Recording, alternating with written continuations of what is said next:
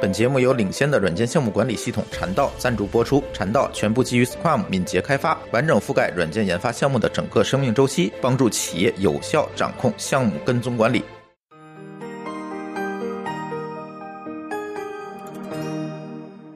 各位听友，大家好，这里是津津乐道，我是朱峰。哎，今天其实想跟大家探讨一个呃，算是管理方面的话题哈，因为这个话题领域我也不是说特别熟悉，但是今天我们请来了一位嘉宾老尹。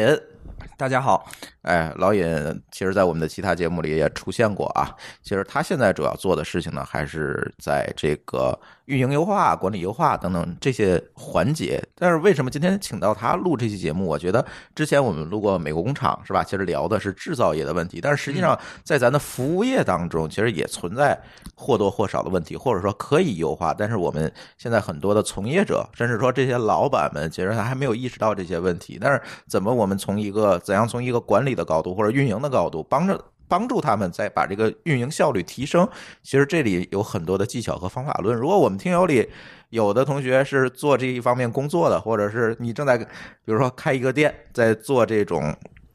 服务业的事情，我觉得，哎，相信这期节目能够给你一些帮助。今天跟我一起录音的还有张总，嗨，大家好。嗯，还有毛叔，大家好，哎，我们四个人啊，一起跟大家聊。哎，老尹，你能不能先介绍一下你你你你干的这个事儿具体是什么，或者能不能举个例子，到底这个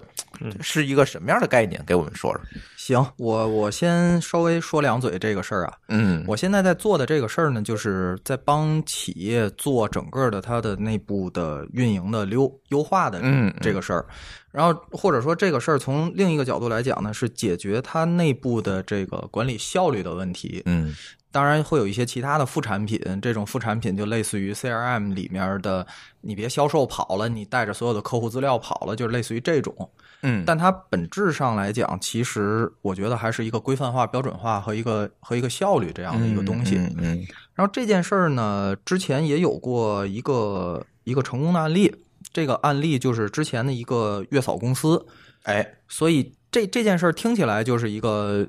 脏乱差的一个行业，比较落后。哎，你不能这么说，人干月嫂子跟你急了，嗯没没事儿，我是妇女之友。 就是这个行业相对来讲比较落后，而且这个行业就是大家第一直观的感觉就是它是一个不可能被标准化的一个行业，嗯，因为它是一个就是打引号的那种，我们一般会叫低端服务业。啊、对低端服务业，嗯嗯嗯然后它是靠人对人做一些服务，就是我弄来一帮人发出去，你给我干去吧。没错儿啊就是这意思。且他干的怎么样呢？就是可能每个大姐的手法不一样，做的饭的味道不一样，嗯你看起来就没法标准化没法标准化。也就是说，好多朋友找月嫂，首先找你给我找一个好的月嫂，而对不是说你给我找一个好的月子公司。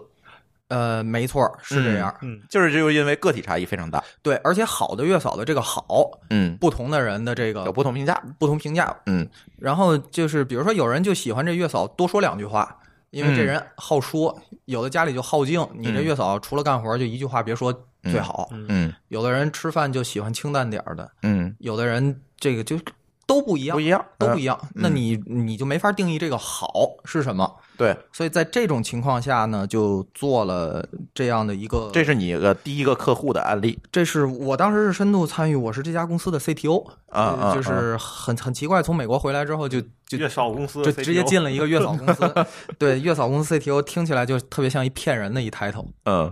嗯，做了两年的时间，先先说一些数字吧。嗯传统的月嫂公司是大约是这样，每个月嫂月嫂公司里面有一个职位叫客户经理，嗯，客户经理担任着这个销售和客服这样的一个职责，售前加售后，售前加售后。嗯一般的一个客户经理每个月的单量是五到八单，就是八单左右，嗯一单一万块钱，所以就是销售额是八万块钱。嗯嗯然后月嫂公司大约有三到四个客户经理，嗯嗯，不能再多。其实不是说多了不赚嗯钱，多了也赚钱，但是这个赚钱是指流水上去了，但是利润下来了。嗯，就是是它的管理成本要远高于新人带来的这个收入，嗯嗯，所以以一就是这个边际成本我没法下降。边际成本对下不来。嗯所以呢，在这种情况下，在北京一般的这种月嫂公司的收入大约是二十到三十万，嗯这是二零一四年的数据。也就是这是一个天花板，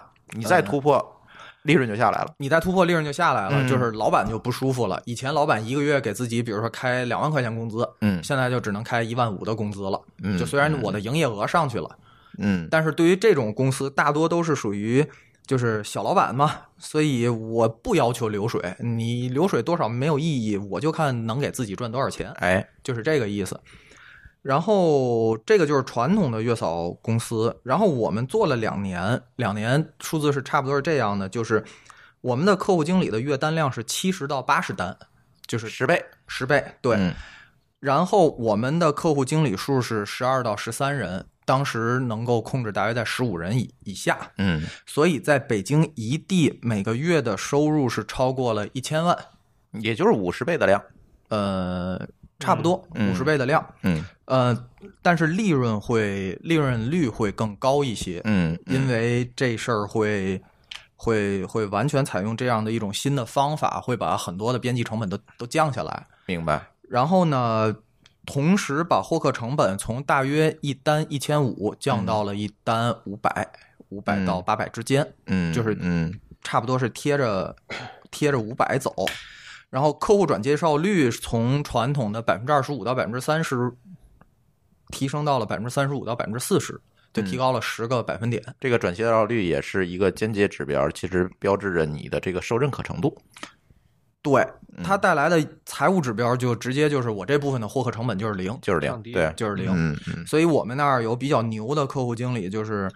每个月坐着什么也不干就能乘五十单，就是带来五十万的收入，嗯且零获客成本。嗯嗯，对，嗯这个就是基本上就是做的整个的这个的一个案例吧。 OK，咱把这事儿说回来，可能我们很多听友啊理解不了。呃，如果咱们四个人聊天，可能我一下就能理解为什么这个边际成本下不来，别的月草公司为什么会做到一定的量就上不去了。但是其实，在我们听友里，咱们可能很多听友他理解不了这件事儿，这是为什么？就是为什么在很多的传统的服务业里面。很多的服务业不仅是月嫂，嗯我们知道很多服务业都有这个问题。我就是这样一个规模，然后我就没有办法再往上走了。对，这个问题会一般会出在哪里？也就是这这是怎么造成的？这个这个造成的最 最根本的一个原因是这样，就是。比如说以，以还是以这个对人的服务为例，包括我们现在这个美团跟饿了么的这个嗯骑手，嗯比如说我一个小哥一天能送五十份儿餐，嗯然后我如果现在有一百份儿餐，我就需要有两个小哥；嗯，我有两百份儿餐，我就必然需要四个人。是我我不是说我这个人努力就能做做到的，它是它受嗯物理限制。受物理限制的。嗯然后我做到比如说五百份儿餐的话的时候，我就需要有十个小哥。嗯那这个时候按照一般的情况上来讲，我需要有一个人来管这十个小哥，嗯所以我要多出来一份儿叫做管理成本。嗯由于我的边际成本没办法下降，嗯就是说 小哥他没法通过努力来多送餐，嗯所以随着我的规模越来越大，我的管理人员开始变多，嗯我的一线管理人员之上要加二级管理人员，嗯，这样我的叫在做不断的搭管理架构，而管理人员是不直接产生利润的。对嗯不直接产生，而且在这个里面又必然出现两件事儿，这嗯两件事儿叫做、第一叫做衔接处的效率损失，嗯就是管理人员说，这个比如说今天出了一个什么什么规定，你不戴头盔就挨罚。嗯假如说有这么一个规定，那么这个规定你在五个人、十个人的时候，你可能微信群里发一条，嗯你甚至挨个打电话，你一个小时肯定也搞定了。嗯，但你如果现在有六万个骑手。你怎么能够保证在一个小时之内你的指令全部传达下去？嗯，所以这个叫做衔接处的嗯，效率的损失。那就拉一个五百人的群呗。呃，你就 N 个 群嘛。当然，当然这只是其中的一个例子，中间会有很多呀。呃，效率损失往往效率往往不在个体做自己特定任务当中，它的损失往往是在衔接处的地方嗯，这是第一。第二件，其实你指的这个衔嗯接处，我理解不仅仅是信息传递的这个效率问题，而是说传递完了执行和监督执行的这样一个对成本，对对吧？比如说，还是戴头盔这件事情，你通知给他们，其实通知给五百人、一千人没有太大的成本差别，嗯，是能够通知下去。但是你怎么 audit 他是不是真的戴了这个头盔，是的，这就是一个问题。这就是一个问题。就是你怎么把这个通知有效率的变成执行，对其实是这件事情，对不对？对，这嗯件事儿就会出现，比如说在发传单、扫嗯楼等等之类，就看上去都是相对来讲比较传统和低端的这样的一嗯个服务业里比如发快递，发快递，对，嗯这是一个。另外一个呢，就是服务的稳定性。嗯服务的稳定性这个东西，其实我觉得现在国内的企业往往没太在意这一点。这个嗯稳定性是指，当我下达了一个指令或者去完成一个任务，如果这个任务是由多个环节组成的，嗯那么有可能我是五分钟就把它做完了，嗯，也有可能两天才把它做完。对，如果一个任务稳定的两天把它做完，嗯，这事儿稳定性也很好。哎，呃，稳定的五分钟做完，稳定性也很好。嗯，但就怕那种就是大约百分之十五分钟，百分之三十两天，嗯，百分之二十什么，比如说一天半。哎你的生意就没法做了。对这个嗯稳定性造成的结果就是，你不稳定的生意你没有办法复制，对，就是你你想搭管理团队，你可能都没法搭。没错，对，因为你你你去监督的时候，人家就是五分钟把它做完了，你也没法批评他，但是你盯不住他，就两天搞定。嗯，没有抓手管理，对，这事儿就会是一个比较大的问题。所以当当当把这个东西结合起来之后，就会发现，在某些行业随着规模的上升，你的你的成本在在上升，你嗯你各种管理成本都在上升，最后一算账发现流水上去了，利润下来了。嗯，也就是说，管理成本的投入并没有线性的增加产出效率。呃，对，传统行业往往会拖慢，嗯会拖慢，所以聪明的老板的选择就是缩小规模，做小生意，做小生意。嗯，对但是往往有的时候，小生意又不足以说产生一个他非常满意的利润指标。对，就就会很难受嘛。嗯那所以我就知道，比如说现在在北京有一家月嫂公司，它是这么玩儿：嗯它既然我的单店大约一个店只能承担不到一百单，已经达到我的极限了，那么我怎么突破三百单？嗯多开店，开四个店，哎，呃，就是如果我想突破四百单，就开五个店。那仍然有管理成本，那就需要一个二级架构去管这些店嘛。呃，五个店时它还能管，如果嗯到八个店的时候，可能就完蛋了。对，然后老板可能就停在那儿了。嗯，但是呢，对于大多数这样的人呢，如果当我开到四个店的时候，嗯年底我能换辆宝马、哎 o k 很开心了。嗯那我就不要再扩大了，嗯嗯，就这样了。嗯。嗯，OK，哎，张总，你你原来我知道你做过这个企业考勤这个业务啊，嗯，这个你应该面向过很多这种刚才老尹说到的这这一类的企传统行业，业因为你这 个这按时按地儿打卡这个事儿，一般都是这种传统的服务业，对吧？嗯呃对，正确人出现在正确地点，在正对，确的时对间。我我你能不能讲讲你当时遇到的这些？我我相信你当时肯定也试图解决过这些问题。呃，对，因为当时我们解决这问题，后来发现其实不是一个你这个平台做完以后卖软件儿这个问题了，其实变成了一个管理咨询方面的一个问 题了，就是没 相当于这是呃买卖干大了，对对对我 相干当干于成麦肯锡了。对，就是相当于，但我们可能更多针针对于人力运营这个角度去做咨询，相当于一个架构的一个梳理。其实发现很多企业，因为我们的很多客户不就是咱那个 IT 企业、互联网企业，基本不需要打卡、啊，嗯这不是目标客群。我们客群像都是一些快消、零售，或者是餐饮，还有是什么 KTV，还有像那个，呃，就就就就就就是医院，还有物业这种，嗯就是劳动可能更偏劳动密集型，而且更偏那种服务。当然也有一些制造业啊。那他们在使用的时候，就是会出现很多的这种，嗯，其实是管理意识上的一些问题，就是说，呃，可能类似于，因为他们这个架构已经成型了，而且已经有规模了，已经产生了足够的这种跑冒滴漏，还有是这种损耗、流程上损耗，所以他们想通过这个手段来一下子一竿见影、立刻见效，把这个整个管理起来，就是让大家都井井有条，按照我这个制度规章，我很很好的监督到你能随时出现。但后来发现执行不了，是因为从上到下它是其实是一个人治的概念。嗯是就是人治的概念下的话，很多东西都是可以被规则是可以被弹性化的。 就是靠老板的个人魅力干活。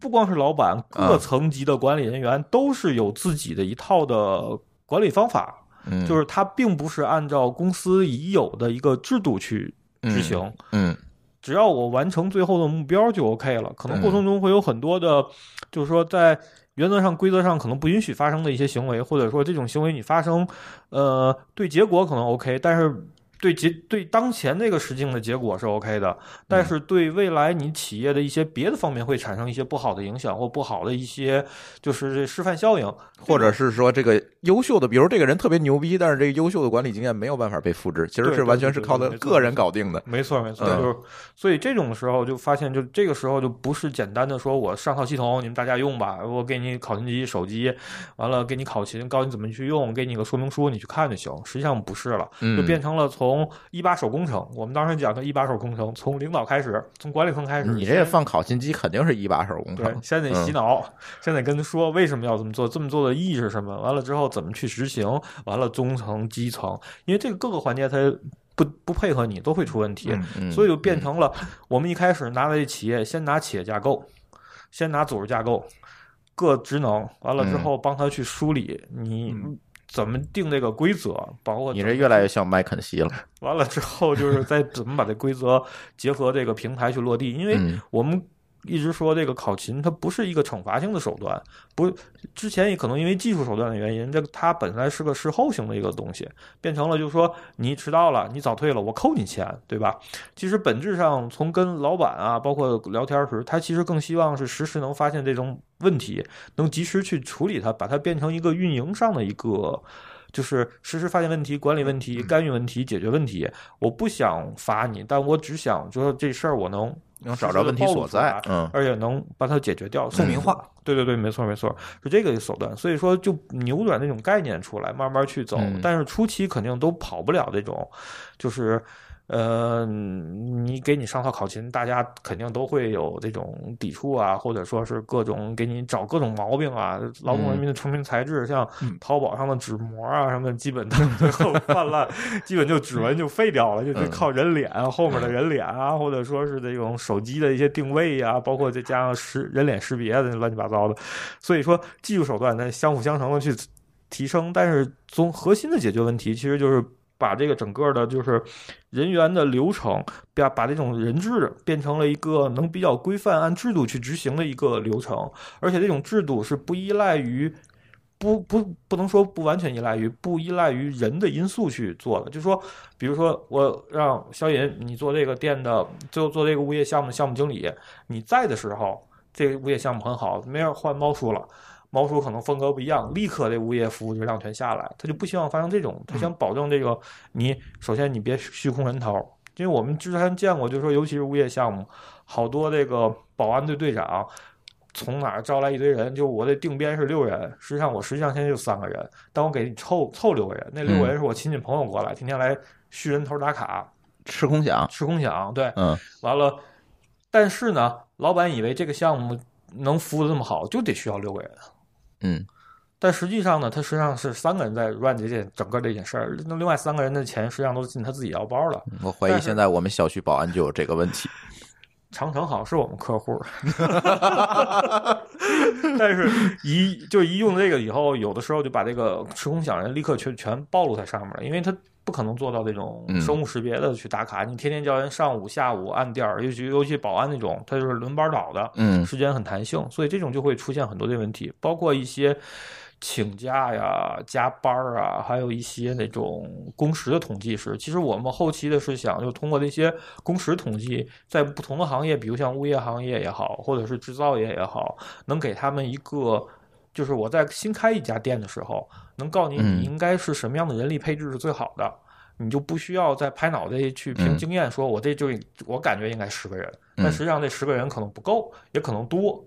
所以说给 他们提供一个依据，就是说我怎么样去这种能后来就往这方面走。当然这块儿嗯还没做到这块儿，我就已经离开了， 嗯嗯嗯后面就就就对，你们俩很有，不然你们俩很有可能干成竞争对手，是吧？就就干到那个就是这智慧社区这块儿，这当然这就是另外一段话了。但嗯这整体来说，我觉得就是见那么企业多了，我发现这块儿等于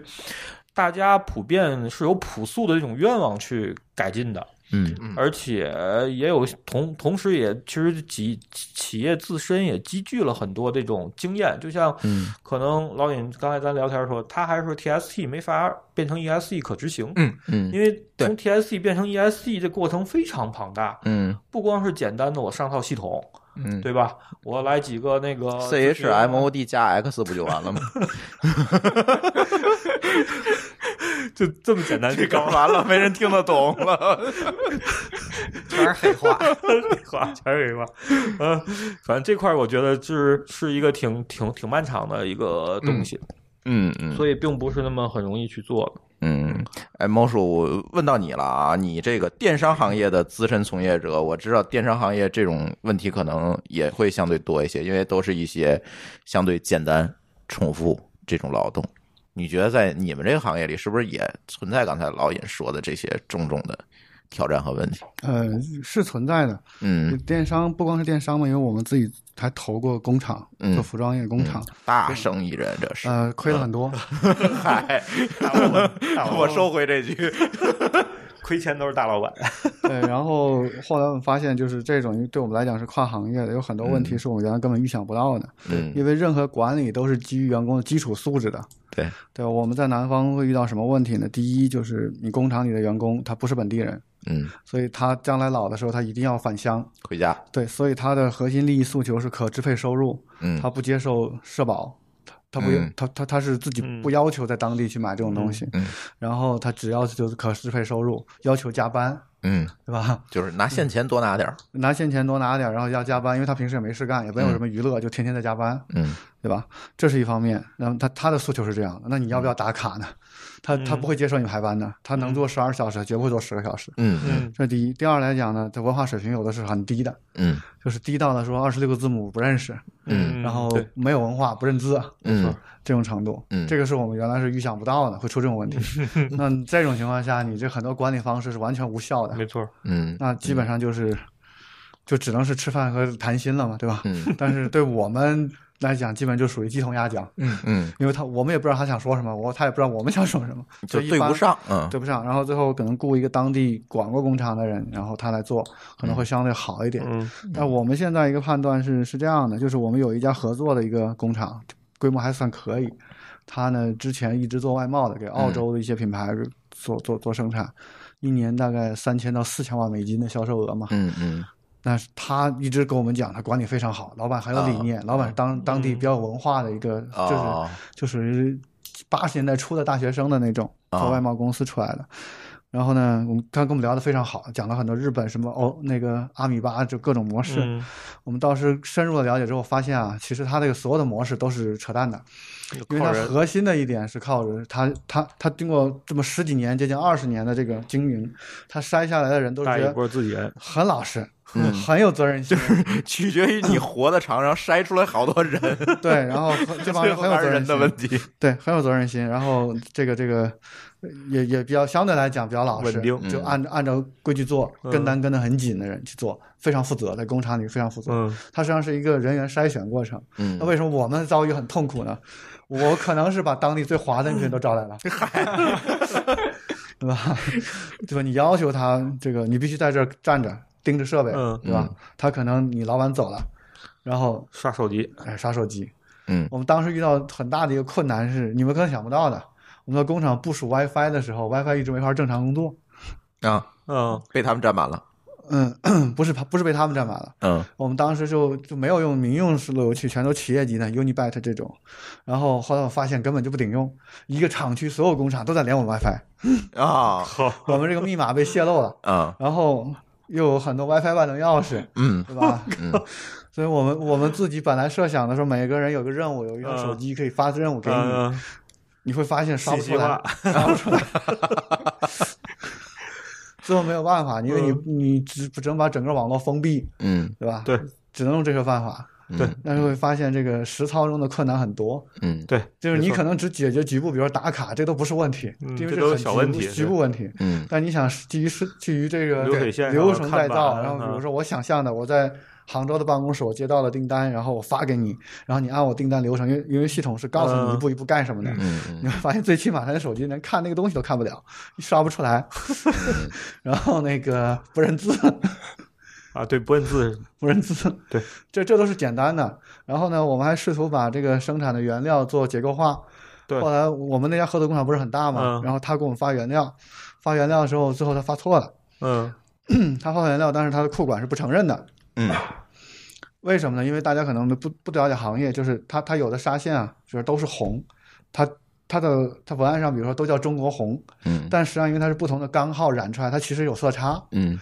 但是他发错了，他就是本来给我第一个钢号，他给我了第二个钢号，那跟我之前发的东西又不一样。你你单看的时候是没有问题的，嗯，但你摆到一起就知道那是有颜色差的。啊然后我们当时负责生产就跟他吵架，嗯吵了四个小时，然后呢把东西搬过来给他看， 他才认自己发错了。但是这个一嗯沟通成本就八这个很大，八个小时太高，了八个小时就出去了而。且我们其实当时离得是很近的，大概走路也就两百多米， 花了八个小时沟通，那不认账嘛？所以你就看到很多管理问题的实质啊的一个前提是必须有人的基本素质。对嗯对这个前提不成立的话，任何管理都是无效的。嗯就是我们现在一个深刻，就亏了很多钱之后的深刻体会。嗯嗯嗯对对，没错，然后呢，嗯你说到电商行业呢，一样会有会有这种问题。嗯你比方说最基本的东西，我们叫做那个商品单页图或者广告的班列图，这没有什么。你嗯可能雇一个，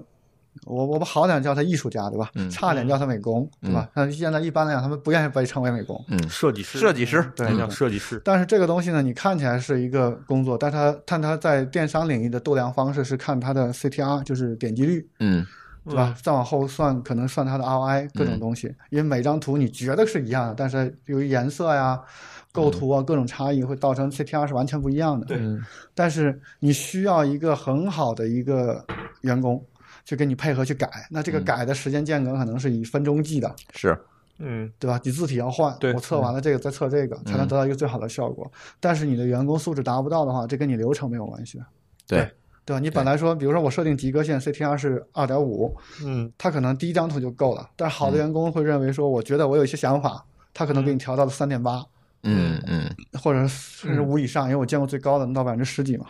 然后呢，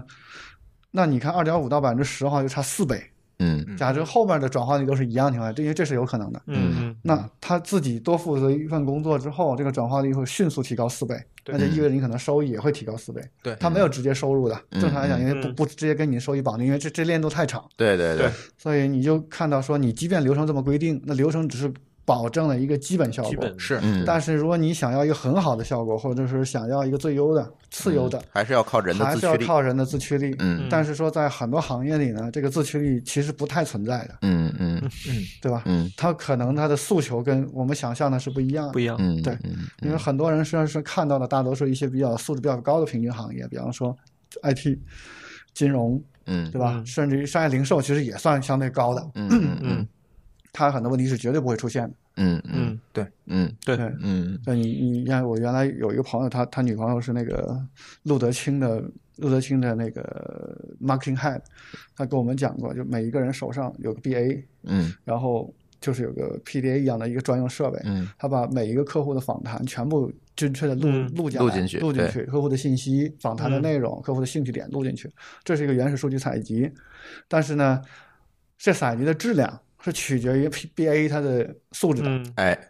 对，如果他大家都很对付，我今天访问一个四十岁的妇女，嗯对？吧？她喜欢这个这个，瞎点两下，那嗯整个集团的这个数据就是错的。嗯，而且这个是没有办法发现鉴定的，呃，没有办法发呃现。嗯现在还是有一些方法，但是说。用大数据角度是有些方法，但是说你你做这件事是要付出很也大有成成本本的很大成本的。嗯那那你你现在如果数原始数据错的，你后面可能商业决策的很多环节全都是是错错的。嗯嗯对所以说，为什么有的行业里会有巨大的这种管理成本呢？嗯实际上，它这个管理成本是来自于对对整个流程的监管纠错，嗯嗯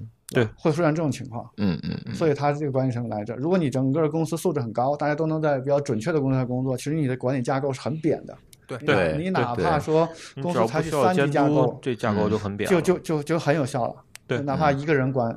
嗯一百个人，对吧？对，那这个效率就很高。你录出来原始数据都很准，然后你嗯整个调度也很清楚。嗯但这是一个现在 IT 对企业服务的一个方向。但是我现在的一个实践经验来看呢，这是必须有强假设的。嗯嗯嗯强假设，强假设这个东西是，呃，人是有一定素质保障。强假设这个这个流程相对来讲是标准的，就可标准化的，嗯，可标准化嗯嗯嗯就不会出现 case by case 这种事情的，就才有可能。王叔这件事儿其实跟我们美国工厂那期节目有一些对映射关系，是吧？就是郑老师最后提到的，其实很多的为什么高端制造业搬不走，搬走的都是这种相对来讲低端的这个组装，嗯就是最后一步我把盖儿扣上就完了。嗯，其实也是这样一个原因。比如说你要把工厂搬到印度去，我觉得这个人的素质各方面可能更难保证对，。它有咱巨大的商业不确定性。对呃，对，这事儿稍微说远一点，就是、嗯就比如说刚才猫叔说的这个管理结构扁平化的这嗯这件嗯事儿，嗯就是我知道现在国内有很多人啊，我觉得他们是不怀好意去忽悠那些一些传统企业，就是说对你看扁平化啊， Google 用了扁平化、g o o g l e 用了什么管理办法？嗯我之前有一个客户 OKRs 给我打电话问，说最近他们听说有一个就是国外牛逼企业都用的一个叫 OKR 的东西嗯，，OK 你觉得我要不要上？嗯，然后我当时斩钉截铁的说，我说你上就死，哎，可不，嗯嗯我说你上就死。然后他问我为什么，但是你这事儿你其实某种意义上你不是很很能给他解释的清楚。解释不清楚，对这个这原来链条很长，原来在培训业有一句话， 嗯就是说这个企业本来经营的很好，但后来死了，嗯，为什么呢？因为老板上了经管课。哎呵，对对对对对对，今天我看到一个数字、扯啊，淡扯死了，今天看到一个数字，就是中国今年呃二零一七年具有本科及其以上学历嗯人口占总人口数量的百分之四。四对，没错，嗯这我也看到这数据对，呃，对，那也就意味着实际上就是连三本都算一块儿百分之四，呃对百分之四，也就意嗯味着我们所谓的国际上先进的管理经验，可能大约只在这百分之四里面的百分之，比如说百分之三十的对嗯人才能用得起来。对，嗯否则的，而且还是说你整个的企业都是这样的人。嗯没，错没错，那所以其实很多东西，像猫叔还有那种前提假设，我我已经放弃前提假设了，我就默认这帮人不行。对，嗯因为老尹那边作业少，估计也类似啊。因为我前我在离开前司之前，我做那个就是家政那个有点像那个健康护理那块儿的，嗯就是护理员，相当于是他不是护士，辅助护士去完成一些入户的一些有护点理像工护作工这对种，护工那种。嗯在招招募的时候，因为得需要经过前期培训嘛，嗯就是招募时当时比较简单，就是啊，你你写个名字登个记就来了。但后来发现很多人不认识数字，只会嗯写名字。对，就是数字你打乱了，完全自己不认识，除非说是按着描，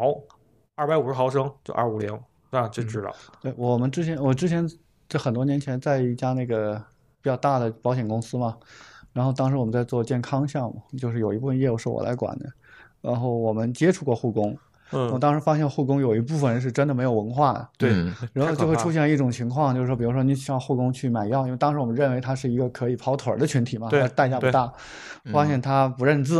也完全就对意味着一件事，他不能正确的描述药名。对，然后会买错药，呃对咱们后没后面没错有试过了，发现这个问题之后就算 了。对，这风险太大了，这对也没错。 差一个字儿死人了就， 关键包 括当他盯那个点滴注注射的时候，护士不可能在如家盯，嗯对嗯他得去盯。这嗯包括这剂量啊，包括很多东西，对你就他没很容易他没有出概念对，没有对概念，没很有容易概出问念题。对对嗯所以这个挺风险挺高的，所以后来就增加了一些那种入门手段。就一开始除了你写名字以外，嗯还会让你写一些比较比较复杂一点的信息，比如你的家庭情况啊、你的个人的背景描述啊。增加这一步其实为了筛人，嗯而且是通过网上去做筛选，就是其实就首先要求你有一定的网络你能能操作力网你络嗯能操作，而且你也习惯使用手机那种小程序，同时你又对文字有比较好比较好的表达能力。嗯，对对，最起码能把字儿认清楚对，了，完我们才嗯花钱投入给你做培训，教教教给你这些相应的护理知识。嗯所以所以一般面对这种人群，我们会增加一个中间层，就所谓的叫，比如说还是以这种月嫂公司为例，或者是以嗯什么样的为例，就是它中间会有一个中间层，就是那种叫你叫客户经理也好，你嗯叫月嫂管理的人员也好，嗯，实际他上去翻译需求，对，通过这样的一个嗯中间层来、来做。那么这句话，如果我们按照上次美国工厂那个说法，我个人有一点对对其中有一点不太认同的就是，嗯它里面最后就说，在理想的情况下，但我们可以做到百分之百的自动化。那这件事儿嗯我是不认同的。嗯这点嗯我如做果不目到前的经验来讲，绝大多数行业是做不到。对，嗯尤其是在服务业，嗯嗯，嗯、各种服务业都算是，哪怕是极高端的服务业我觉得服务业肯定是做和不极到，高，嗯对，嗯，服务我业觉离得开人能，能做到百分之八十到九十的自动化，嗯，就不错了。但是这百分之八十到九十的自动化里面呢，其中又有一大部分是由机器完成的，叫做限制，嗯呃所所谓叫做限制类的管理，嗯，就是这其个实嗯机器是用来做管理的，对机器是是你管理落地的一部分。嗯就比如说这个，假如我我随便举一个例子，假如说我现在需要有一个我对这个人员护理的这样的一个要求，那你至少你照的这张照片里面得有人，哎，嗯对吧？比如说我人脸识别出来，你你至少得有一个人，嗯对，你你不能冲着厨房照张照片，你告我这是我对人的一个护理，嗯对吧？对，就其实是这种大量的限制类的东西嗯去解决的。那么人是来解决识别、筛选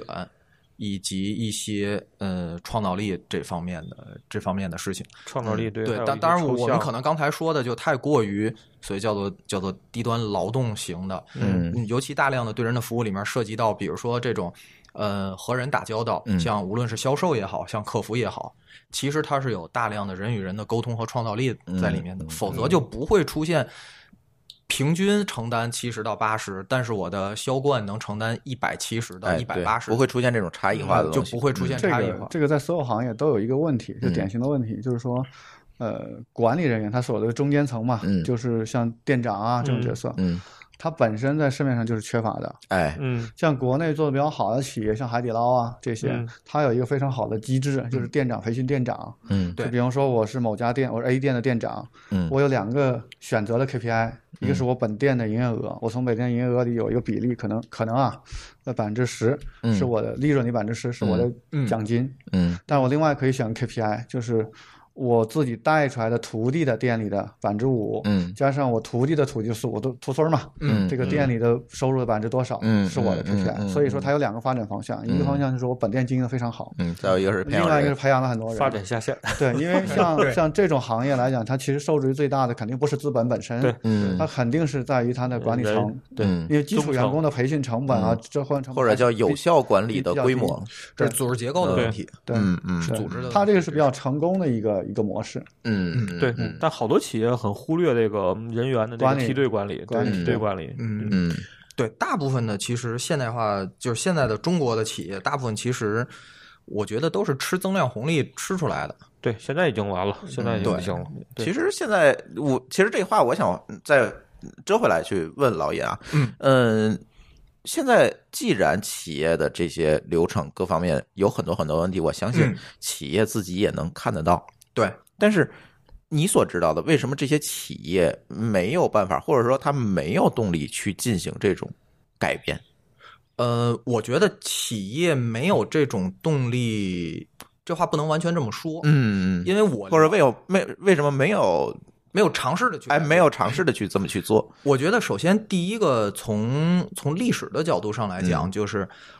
呃，首先第一就是说中国的经济在向前发展的这个过程当中，实际上企业对信息的获取和理解是滞后的。嗯呃，否则的话就不会出现一些很多，就是尤其南方的一些企业家，我要天天盯着新闻联播去看，去尝试去解读新闻联播这件事儿。我见过的很多企业，这种滞后大约会滞后多长时间呢？大约会滞后三年左右，嗯也就意味着他的经验往往会用三年前的经验来做这件事儿。嗯而今年我们看到有很多人在提一种所谓的叫什么叫做互联网的下半场，嗯或者叫中国经济的拐点，或者怎么样。其实，在我来看，它其中有有重要的一个点，就叫做中国整体的经济增量市场这件事儿几乎已经到顶了。我们现在要打了一场叫存量战争了。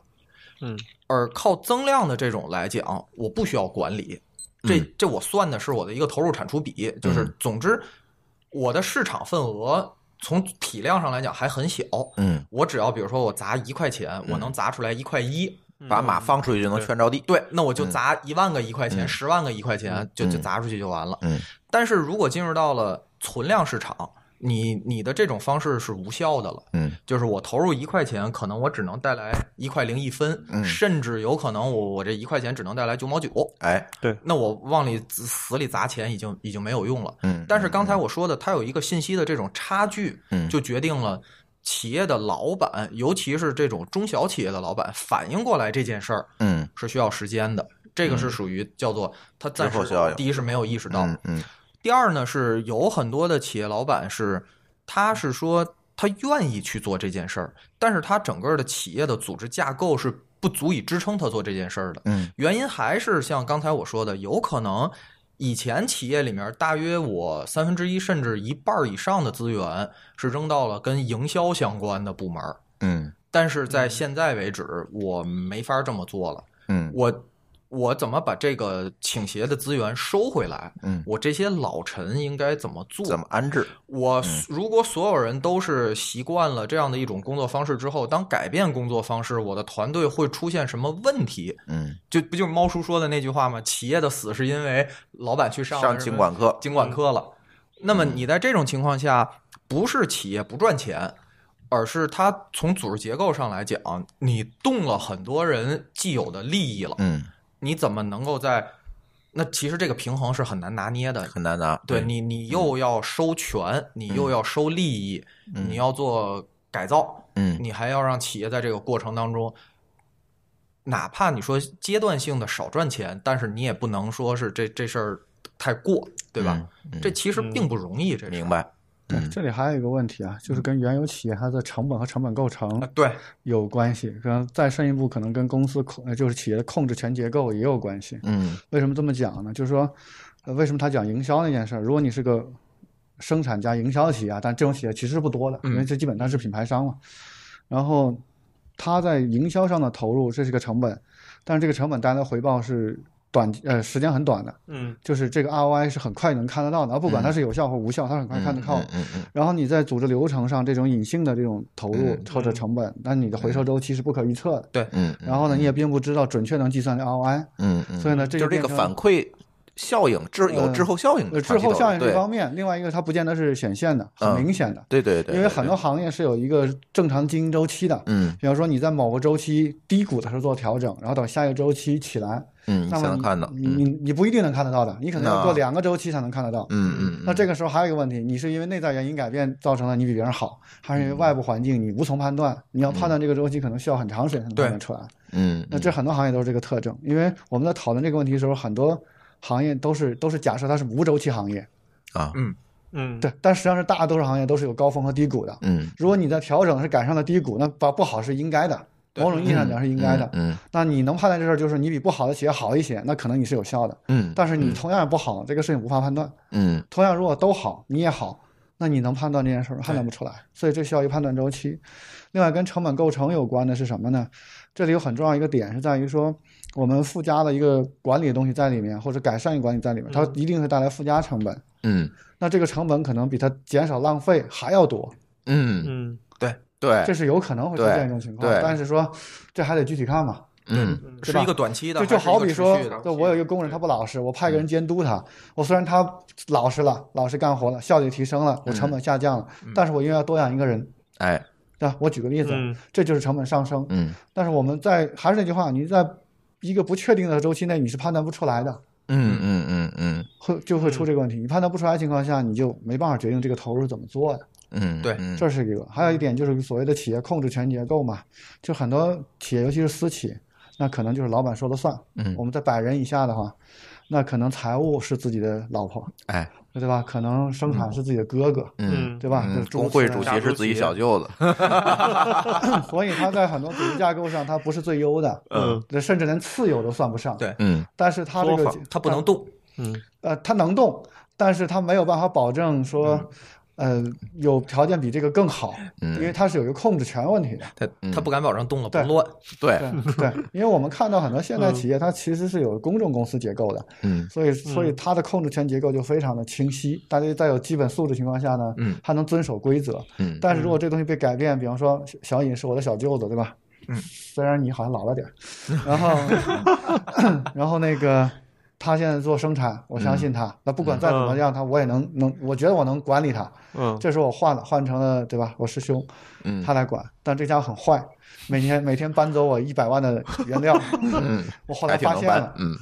对吧？嗯，那那我就会面临一个很难的处理处理处境。嗯对，对，这这是很实际中的一些一些问题。对，但是嗯因为国内中小企业，我们讲中小企业概念，我印象里是应该是五千万年产值以下的嘛，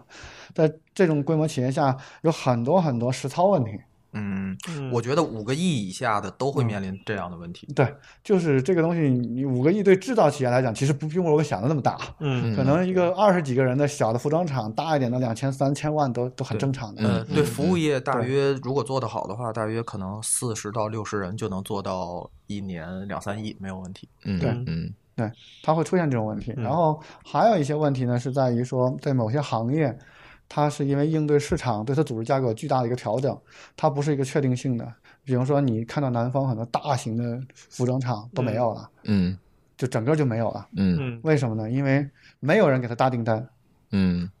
就是都都没有人给他连续的大订单。因为包括我刚才讲那家工厂，它的澳洲客户已经倒闭了，嗯他欠了他大概一千多万美金嘛。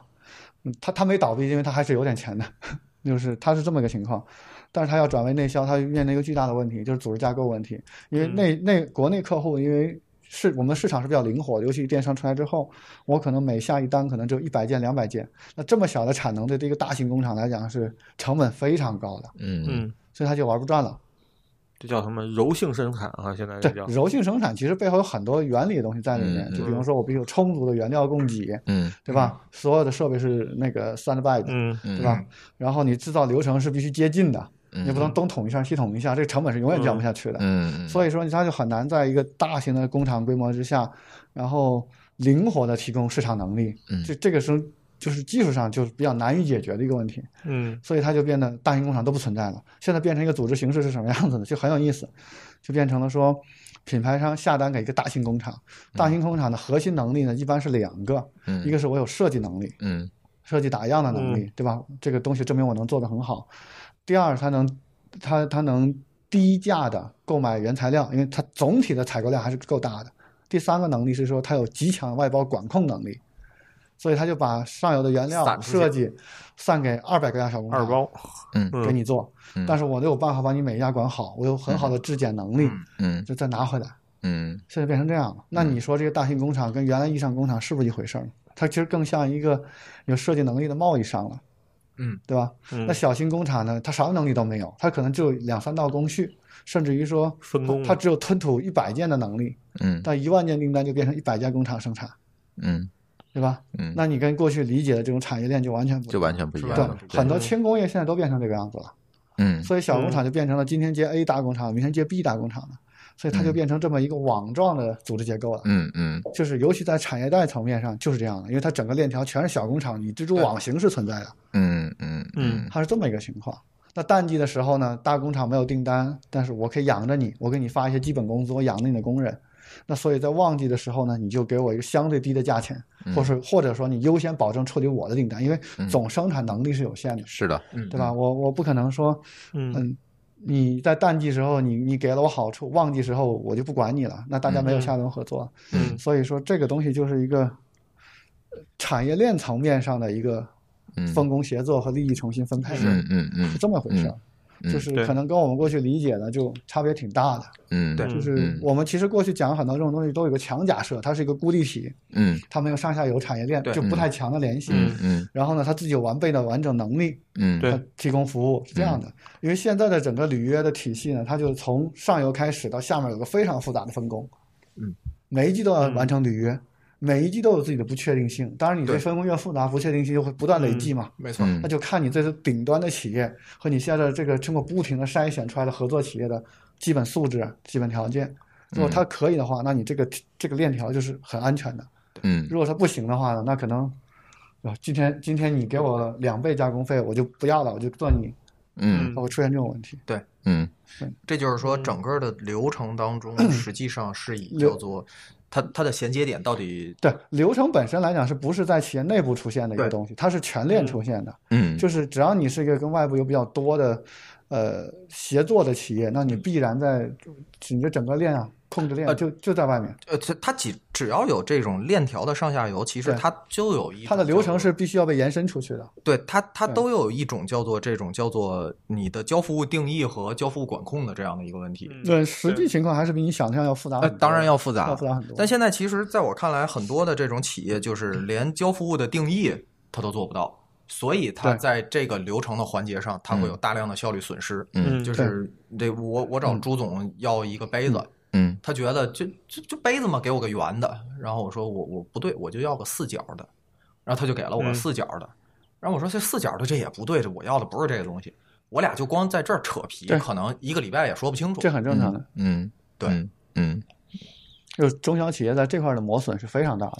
这就是衔接处的效率损失，这就是刚才你说的衔接损衔接失。处的效率嗯对损失。嗯嗯嗯但这个东西呢，其实因为现在对很多企业来讲，这是老板或者是极少数人的一个工作，对嗯对，所以以它本身也不是个标准化，因为在很多行业里，它是认人不认场的。嗯嗯嗯就是我一直跟张三打交道，那么张三，我不管你在哪里，反正我这事儿给你了，你去解决。嗯，这就跟月嫂是一样的嘛，对，认啊人认人嘛，认人，啊所以所对以所以呃，稍微说一点，就是月嫂这个行业，如果站在产业的角度来讲，实际上它也在解构，嗯，就是对人的服务又分成两种，你看重的是这个人提供的技能，你还是看重这个人提供的其他的一些产品，嗯比如说，对比如说这个就是外卖小哥。我们看重的不是这个人的技能，我嗯们看重的是这个人提供的其他的产品，就是这盒鱼香肉丝嗯是不是怎么样？实际上，它的交付物还是说这个餐馆的交付物。嗯嗯但是对于像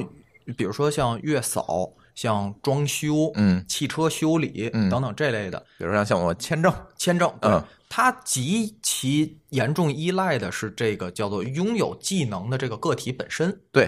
那么，当这个拥有技能的个体本身，它积累了一定的口碑，就现在这个时代就就是按微信的说法，就是再小的个体也是一个品牌嘛。对，当他积累了足够的品牌和自己的这个联系方式，嗯就是可触达率之后，嗯，他完全就脱离了所谓的叫做中介的这这套这套体系，，对，就自己干就行了。他就自己干了。嗯那么就比如说好的月嫂，可能现在是十月份，可能他活儿已经排到了明年的七月份了。嗯，再晚的没有，是因为没有人在那个时候生孩子，嗯对吧？嗯好的修车师傅的车，可能门口停着十辆八辆，还都是豪车，嗯我就指名儿点名道姓，就这个厂子谁谁谁，你给我做，嗯对吧？那当这个东西产生了整个的这个变化之后，实际上你整个的从管理的方式，从这种上下游衔接的方式。甚至说，从产业分工的方式是完全产生了变化对。以前叫做我对这个个体是一种叫做管理行为，现在叫做我对这个个体是一种支撑行为。服务，我我嗯我我我没有能力，或者说我没有资格去管理这个人了。嗯我只能说如何去把这个人伺候的更好，让他去伺候好他的嗯客，户，变成了合伙关系。变成了合伙关系。嗯对，那这个时候无论是流程也好，交付物也好，就就整整个的行业已经发生了变化，嗯嗯嗯且这个行业发生变化，在我看来是不可逆的，因为。我们如果抛开它的技能的嗯属性和它的这个单体的价值来看，一个月嫂和一个艺术家本质上没有任何区别，嗯，它都是我认你这个人的这产个出物。这个分类就叫自雇行业。自顾。自雇行业。嗯然后呢，现在一个趋势就是说，就是比较典型的合力家那个模式嘛，嗯就是它从流量分发的方法把服务给你。但理论上确实说，服务提供者如果当积累到一定客户之后，因为他的客户是可以复购和复购长期是是长期是经营对的，对，所以他有有理由会脱离平台。嗯这是很很见长的，对所以说你你作为平台就必须向他提供更足有以价值的服务足有对足足以吸引他的一个嗯一个对基础服务。嗯越是厉害的人，越不依赖于平台。对，嗯包包括对这个这个在教育啊，包括这都是一种样，手工业者行业啊，服务对都都比较明显的一个东西。嗯嗯嗯。所以说回流程优化，如果是大家将来都变成了这样一个模式，那你流程优化的价值在哪里？其实就是猫叔说的，就是嗯你这个流程，你在企业内部看，你是叫做企业不同部门、不同人之间的衔接；嗯嗯你站在整个产业链看，其实你是不同岗位或者叫做产业链不同职角色能的角色的这样的一个嗯对衔接。嗯就嗯比如说我我我还是以这个对对人的服务，比如嗯说是月嫂也好，还是这个汽车修理师傅也好，嗯呃，如果我提供的是一个管理行为，嗯那么我们在同一家企业里面，嗯这个事儿是有意义的。嗯但如果它变成了一个自雇的行为，也就是说驱动力的问题，直接我就解决不需要了去考虑了，解决了。嗯呃，他不干活，他自己没饭吃嘛，对吧？嗯那我就变成了一个，比如说，如假如说我是一个工具提供者，嗯就比如说这个这个这个豪车就有一个特别奇怪的一个螺丝，嗯，然后为了解决这个螺丝的问题，我这儿给他提供一个非常好用的一个扳手，嗯我做这种扳手的改进，嗯那么这样我们对也是能衔接起来。对，或者用我的这个采购优势去给你采购更便宜的零部件儿，这是常见的做法。嗯对这是最对最这常见是的在做法汽嘛。修领域常见的做法。嗯对，那么在这种情况下，实际上，呃，从站在站在一个流程的角度来讲，嗯，其实没有变化，只是它的关键动作和关键交付物产生了变化。对，但是从它本质的理理念和概念的角度，没有任何的变化。嗯嗯嗯，甚至说，我作为一个工具的提供者，我也需要反向的要求我支撑的这个个体来给我叫做把它的成果透明化。嗯呃，嗯我可能不是出于监控的角度，嗯我是出于我的我的工具改进的角度，或者是嗯我自己的什么角度。这个比较明我要求这个比较明显的一个案例啊，实际上是在零售业的，你对夫妻店的改进。嗯，夫妻店是比较典型的自雇场景嘛，对，嗯那他可能说小区有两三家夫妻店，那么之前最早是拉卡拉在进这行业，是我们一个师兄在做的，嗯啊哦，然后他是给你做统一那个门头，然后嗯有采购系统，对对对对，现在苏宁呃苏宁没做，天猫猫、京东好像也在做京东和天猫做法不太一样。嗯嗯，但是它背后都是给你一套，一个是 AI 识共有别链，嗯然后呢给你数据 CRM，看你周边用户的这个这个大数据的对嗯情况，嗯包括你的渗透率，然后呢再给你一套采购系统，嗯，然后像天猫还给你供应链，然菜后鸟就给你送到，呃，补货的时候给你送到。对嗯他们是都在做这件事儿。那这个场景是一个比较确定的，嗯对就就就变成自雇和平台之间的一个合作。当然，理论上你不用它也可以，你你自己画个门头，对吧？张嗯三对水酒水店，然后自己去采购，批发市场去买，然后来卖都没有问题。嗯，但是从效益来讲的话呢，它提供的增量服务你不用跑了，你可能家里就一个人盯着店就行了，嗯嗯，所以它也是有价值的。嗯、我知道的还有就是有一个美甲平台也是做这个，就是做美甲的，呃合理啊，这不是合力家吗？哦嗯不是不是合力家，是另一家美甲平台，它是这个平台出钱来雇佣国内顶级的设计师去帮你设计那个花饰，然啊后你，设计完花饰之后，嗯对，这是个体做不了的，对你对你或者说你个体也做不了这么多嗯成本花样嘛，很高嗯很高嗯。然后你只需要交一个非常低廉的一个会员费，我就把我众筹的啊这种图样图样库全都开放给你。嗯，然后你的像指甲油啊等等之类的，如果你从平嗯台采购，要比你单独在外面采购要便宜，便宜一些。这就是嗯这就嗯跟汽修店一这样，特别典型的一个对采购优势，嗯对，对但但其实吸引住那些美甲师的不是采购优势，是那个图样案样式优样势子。嗯嗯因为他的客户虽然有复购，但是他的客户一定不会说“我请你四次，你帮我做四都次是一样样的对对嗯对，对一定不是这样。现在给独立设计师，就是家装独立设计师的一些平台，也在做嗯广东一个、杭州一个，嗯哦，名字我忘了，就是提供工具的，也是类似的形式。嗯，他们后来也想做那种就是反向团购嘛，就集合这个力量去向厂商对去采购，就嗯都想做。就之前我们那个平台还想做，因为跟人资打交道，我们就想集合那种小公司、中小公司做企业福对利，。其实这个到嗯最对后一样还的是看它数字一规样模，的如果对不够大的话，其实毛利覆盖不了。没错，对对对，而且增嗯加了很多的新的 运营成本和那个对，嗯，这肯定的。交就是看还是看毛利嘛，就现在这个模式就很像经纪公司签约的一个有技能的人，当然技能嗯可能是各种行业。嗯然后呢，我给你提供了经济服务，经济服务包括给你接单，帮你接单，那嗯提供你生产必须的资源对嗯等等这对些东西，就很像经纪公司模式。所以现在包括呃一些比较新比较新的一些企业，为这种经纪公司提供什么呢？比方嗯说税务税务解决税务问题，因为自雇有一个很大的一个是税务问题嗯嗯，对吧？你收了钱之后，你怎么去处理个人所得税？嗯然后人资问题，你要交社保，嗯，对吧？吧？这两个问题，它现在有一些专门的公司都在做这些事儿。嗯嗯，就现在新的组织形式，就是这个方向发展是挺多的，嗯，就现在越来越人会从事这个行业，自雇嘛，嗯，对嗯，老尹，你觉得现在如果说我们还回到这个嗯运营优化的这个话题上，呃，你觉得什么样的企业更适合去做这样的事情？其实刚才我们几个人都举了很多很多的这个对例子，但是你是不是能够给大家总结一下，说什么样嗯的企业适合，或者是说什么样的企业一定不适合？呃，我我先做一个大的限定的范围啊，嗯就是因为我接触的比较多的企业是在那个年营业额在五个亿以下，五个亿以下，呃，嗯几千万以上，就是、嗯就是这样的，千万以上，对五亿以下，我我接触的是比较多的。嗯，那么在这种企业里面，如果它是一个叫做多角色、长流程，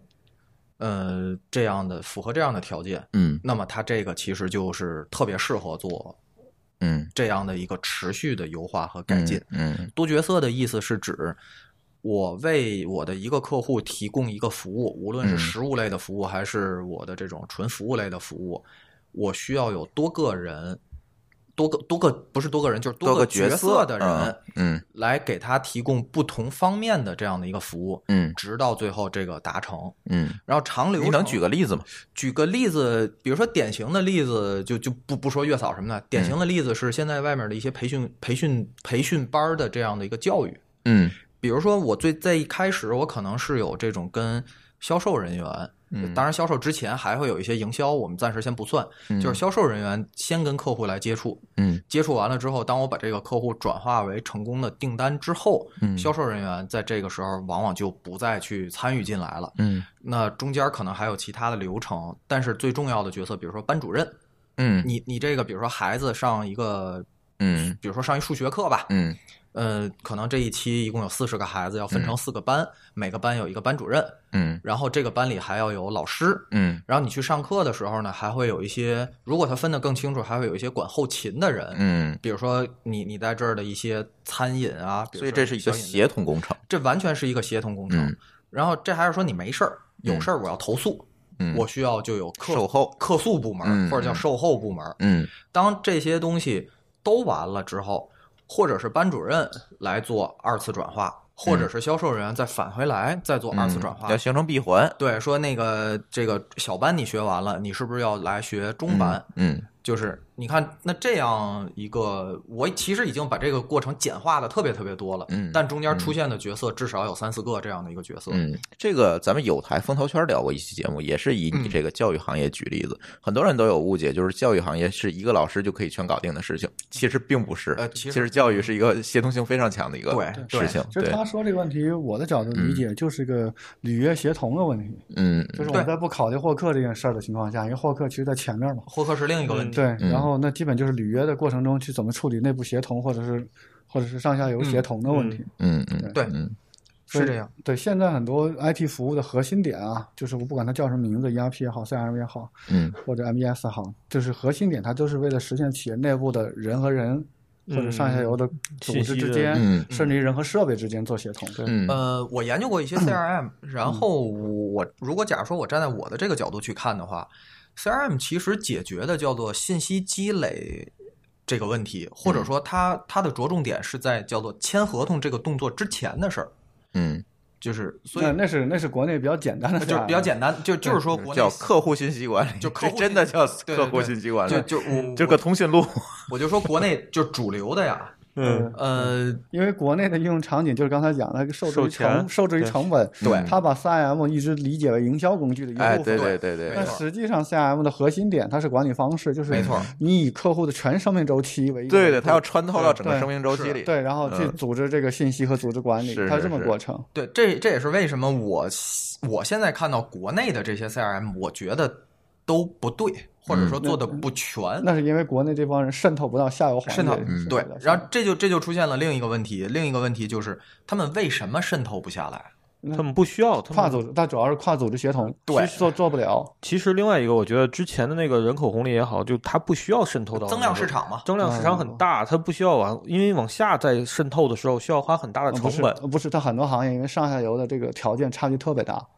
就是你呃越越靠近市场端呢，它整个信息化水平是非常高的，所以它很容易去做这件不是事真儿不。是，我觉得，他因为们我我见到过很多的，它其实就停留在很简单的一个那个纯粹的一个销售的一个就是就是层面上，我就销售完以后，我后面什么什么也不管了，就说我不需要管后面啊不的不客是户的交付和那些呃，不是，因为这是有的商品它本身就没有所谓交付这件事儿，就没有履约这概念。呃有它有有有它都有有都履约有履约，是它的不能没有它的履约是简单履约，，对，它没有复也杂的不是过简单履约，它没也有是复杂复杂履约。你就举其个实例子呗，就像类似于一些，就我们之前做的这种，就是手手手机延保服务，它其实是个是很完善，后面一套完整的履约服务，而且是个长期的。嗯对但实际上，这个服务那个前端在做这一块儿的时候，它其实对客户前端的销售和推销，只是存在于我把客户获取了就完了，后面你客户爱咋地咋地跟我没关系。那是他 KPI 定的时候没有呃全对面定，所以以，所以说我就说他为什么这么定，是因为他只要完成前端的销售，这利润就足够支撑他后续的这个比很较大比的较这个比较比较糙的一个比较或者或者比较暴力吧，咱对，们这么这说。这这也是为什么，呃，这也是为什么我觉得就是越先去做这样的一种，呃，我们姑且叫管理升级吧，嗯或者叫做流流程优化的企业会越有优势。假如说还是说这个月嫂公司，嗯回到二零一四年、二零一五年，甚至到现在的这个阶段。很多在给这个月嫂提差评的这样的一个客户，如果他是从一个公司请的月嫂，它其中很重要的一点就叫做你我给你交了钱了，你把人送进门了，嗯你就再也不管我了。哎，对对，这其实是很多存这种行业很多出行现业的都问是题这，样对对对没错你再也不管我了，就嗯是啊包括装修也是，就嗯是我我我把钱给了你公司了，你随便甩给我一个包工头儿，啊结然束后了，你我就我那边任你务就就不结管束了了，。对对，嗯然后当时我们做的一个很重要的一个事儿，就是所谓的叫做把服务的这个延伸一个月啊嗯，我把它打开，嗯，就是我我介入你对用户的这个服务，然后我要求对你服务当中的一些节点进行结果的管控，嗯至少我要采用一个类似于监理的方式，我来做这件事儿。呃，在这个过程当中，这也是为什么刚才我说到的，我们会比其他的传传统的月嫂公司，嗯客户转介绍率高十个百分点。嗯就是因为在这个过程当中，我们介入了管理。呃，首先第一，客户的体验是说没有觉得我们不管不他管。了，嗯第二呢，就是呃，就像猫叔说的，我们无法提高上限，但是我们能够保证下限，嗯我们能够保证从我们这儿出去的月嫂都能做到这一点。它还有一个副作用，其实是刚才张总说的，就是你能用手机完成这个管控任务的，你就在我们这儿接单。你如果不能嗯用手机完成管控任务的，我就不再给你派单了。啊，实际它上，它有个筛选机制，筛选机嗯对制这个筛嗯选机制，就是我们把很多当时在五十岁左右的大姐嗯就直接就嗯筛选 pass 下掉去了了。嗯嗯，其实它是一个相对来，如果如果是个稳态的话，它是个双赢的结果，是因为它的服务是有保证的，它的这个服务提供者可以卖更高的价卖钱。更高价钱，也有更多的这个获客的可能性嗯，对它，它对嗯它进到每年的时候，它的整个收益就比较稳嗯定了。对这个这个双赢是首先第一，这个我们的转介绍率上升，这肯定是我们赢。嗯对然后我另一个数字叫做呃叫做激活月嫂重复接单率在上升，嗯，那也就意味着我的这个平台粘性，对我对于我的叫做牌服务劳动提供者的粘性提升嗯，对那就意味着他愿意在我这儿接对单，。因为它的整个收入是确定的，对，是确定的，一没旦错确定性被提高之后，他就愿意接受更大的成本。对对对对对，对，这个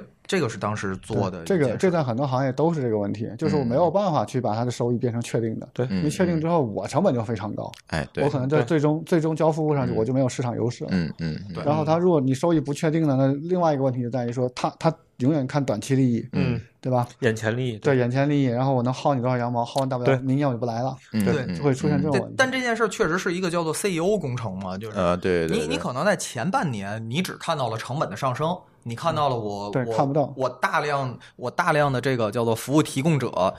被淘汰掉了，嗯，然后不能嗯不能参与我的服务提供了。这我刚才说的，就是一旦你开始这么干了，啊嗯你后面这成本什么时候能够回得来，投入产出什么样子，你在很长时间内是看不见的。对，嗯嗯对嗯嗯对，那时候对你来讲就巨大的不确定性了。那这就需嗯要，如果 CEO 去决定做这件事情，就需要 CEO 在一定对，如层果面如上果的一你个这很公高的司认是知。是盈利的，嗯，你你能否接受你的这个利润巨大量下降，在短期内大量下嗯降，对，对吧？如果要是你是自营的，利润不太厚的，你能否亏嗯亏能亏多久？对嗯，对嗯，嗯这都是问题。有这选择个问题了，这个都需要测算。当然，这这测算其实引出了另一个问题啊，就是它是整个的做这种流程升级或改造当中的一个副产品。嗯，对这个副产品就叫做，呃，现在的大部分的中国的企业，尤其是中小型的企业，它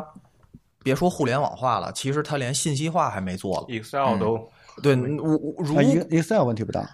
，Excel 这呃个问题不，大。我我见过的很 多人是 Excel 如果能用好，就是我给他一个模板，他能把数填对，嗯这就是信息化已经很高的了。嗯，他嗯这个拿我见过 Excel 就当那还可个以 TST 去用。啊，对，我是这我么我用我我那意思，Excel 它就能做简单的一些公式啊、汇算啊、统呃计啊那个这倒种这那个太难了那个这难个那我个觉难真 的真的是 Excel，Excel 当 Excel 用。对，对他对就相当于填个表，这个是问题，不是特别大。对嗯我遇到问题是这样的，就是他们乱搞，就是把把一个一个 G 的照片贴进去，一个 G 照片贴进去，所以给你传过来一个是有十个 G，嗯呃对，嗯对吧？然后十个 G 过来，其实你打开的时候也没什么东西，就就搞不清楚，然后仔细看看全是照片，对那就这么想。啊，对嗯对对嗯嗯然后 这个特别有体验。舒淇，你你记得不记得咱经常去这个弄头发的那家？这个他那个会员卡那个计数还是在本儿上抄呢？他们现在好多都是这个样子，我觉得你这看个信息化简直太差了。他没必要，他搞营业什规模么记录他小们，都找不到。嗯，它规模小到什么程度？它全国有三千多家店，不是，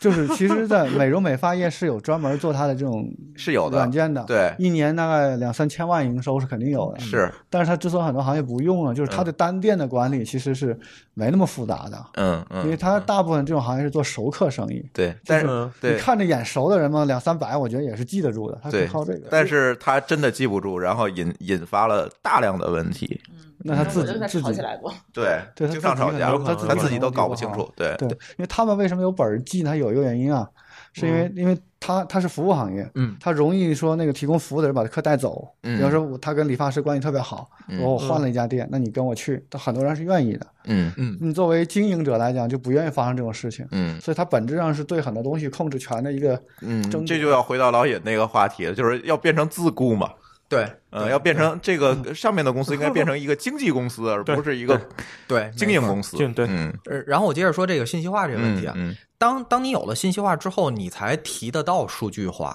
对，嗯就是你甭管这大数据啊多少，数据分析啊，只要对有了数据，你就可以开始分析了。嗯那么当刚才这个猫叔说的这个问题，就是所谓的叫对结果的可预期性，才谈得到有可能去计算和预测。对，当然预测的准不准先放一边啊，嗯你一定是数据积还累有这依个据多，。嗯，这里还有个数据时效问题，有的行业它数据本身没有价值，对，它你积累下来可能超过一个礼拜就没啥用了。嗯嗯，但是我觉得这事儿你得先信息化，对对，嗯反心里正有数。反正我因为我在北京我，我我深度的接触过教育的行业，对人的这种服务的行业，对，就是这些行业到现在为止，在我看来还没有实现，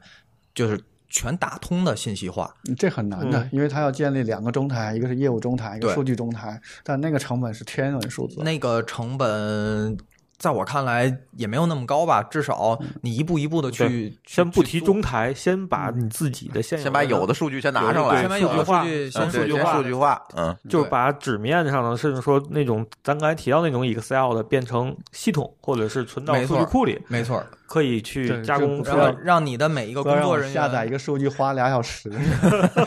呃对，让你的每个工作人员拿着一部手机就能把你的这个活儿干出来，干出来。嗯，那在这种情况下，才谈得到去做优化。嗯而这件事儿现在来看，就一定是谁先做，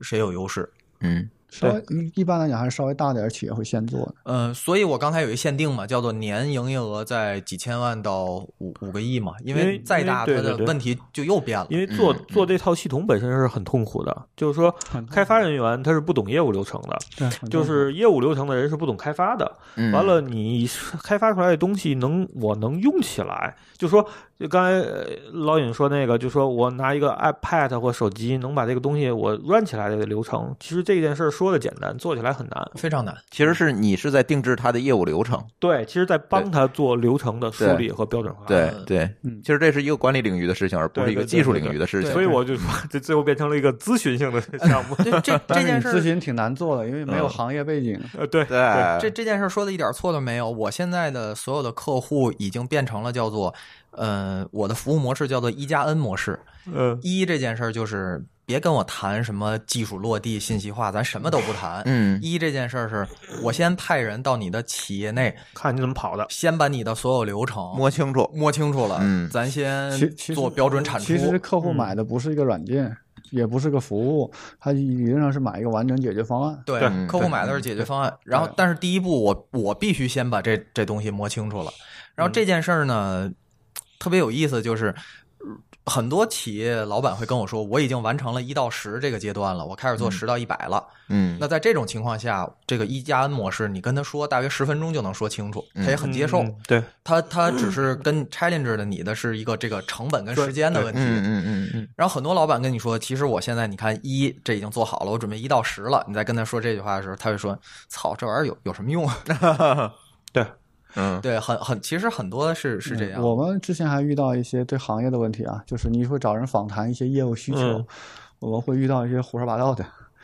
嗯就是 销售哈，我不是销售，是你访谈这个角色、这个业务你怎么嗯做的，你需求什么样的。哦，因为有的时候自他己拍脑袋了他不是拍脑袋，就是他又故意夸大自己做的工作量，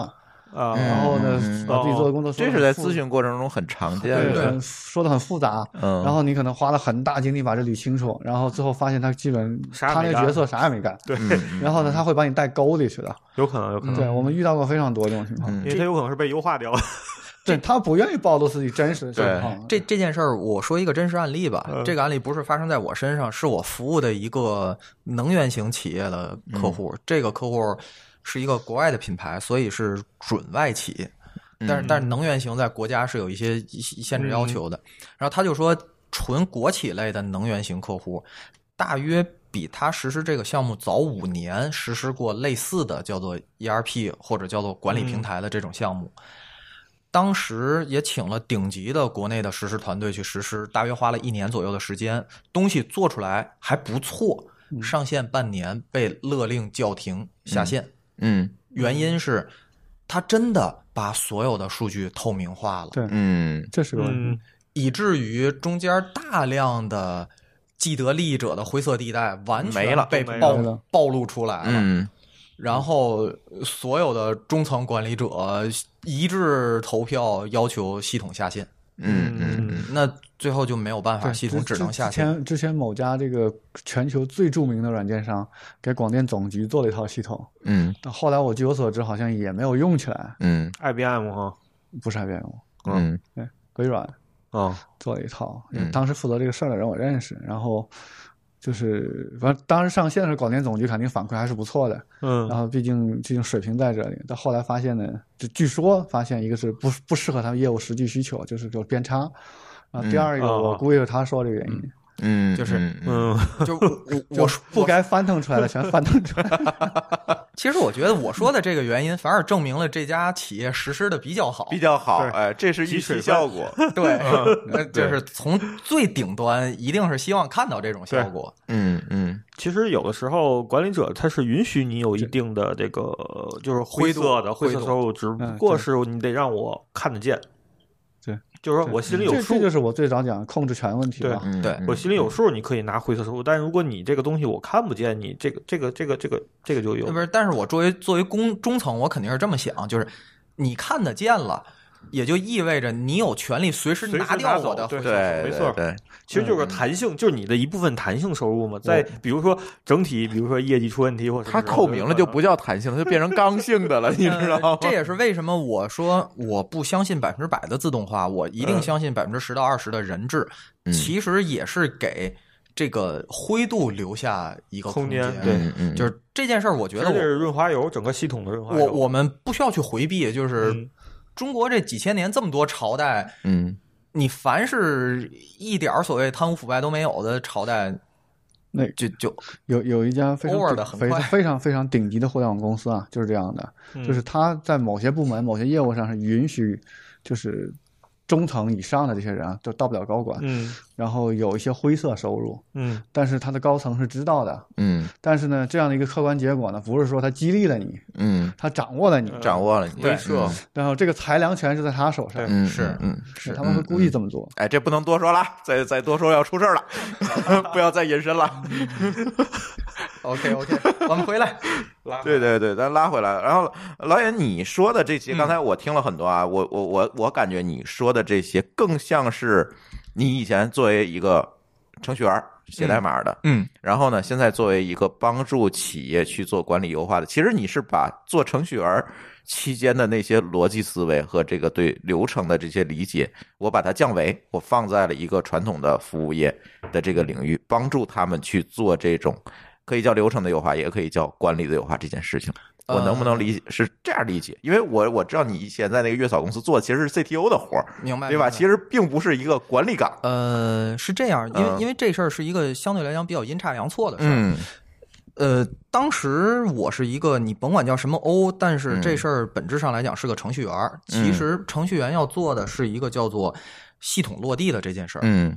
但是系统落地之前，我肯定得先知道这系统长成什么模样儿，我嗯才能让它落地。嗯嗯嗯，所以我其实在这两就年就期不得间不要介入这个流程和对管，理。嗯在这两年期间，我自认为我其实做的是一个 COO 的事儿，嗯，就是我被迫去把所有的东西都摸清楚了捋一，遍，嗯捋一遍，然后再按照我对这事儿的理解，我对商业的理解，我进行部分区域的优化，嗯然后我去我去检验，嗯然后我我再落地，嗯然后